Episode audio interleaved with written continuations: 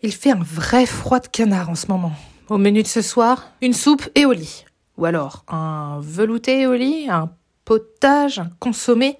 Bon, euh, vous êtes paumé entre toutes ces appellations Je vous propose de remettre les choses au clair dans cet épisode. Allez, par ici la bonne soupe.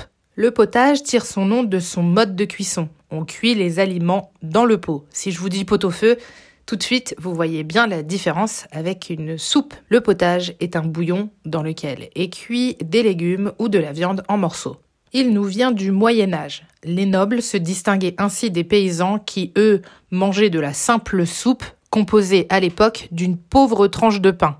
D'ailleurs, ce bouillon, cette eau de cuisson des aliments, se transforme en consommé dès qu'il est réduit. Et pour le velouté, c'est la texture du potage mixé qui change parce qu'on y ajoute des jaunes d'œufs. Il est donc plus riche, plus soyeux. Aujourd'hui, on mixe les légumes, on non mixe, on passe au chinois, on rajoute de la crème, du fromage, bref, potage versus soupe, pas de distinction sociale entre les deux, c'est la même chose.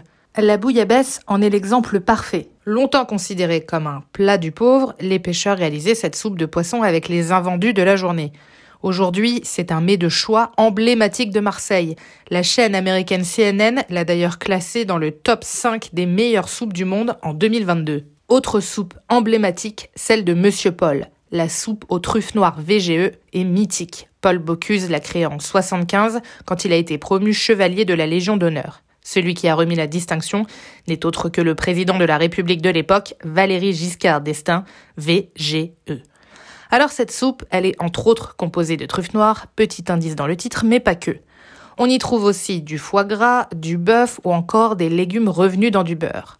Outre ces beaux ingrédients, elle a la particularité d'être recouverte d'une pâte feuilletée parce que en fait c'était pas assez beurré.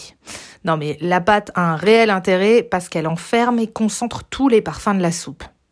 Alors, on n'a pas tous de la truffe noire dans notre frigo. En revanche, la bonne astuce de cette recette, c'est de faire revenir ces légumes dans un peu de matière grasse avant de leur faire prendre un petit bain. Testez et vous verrez, il n'y aura plus de soupe à la grimace devant votre bol.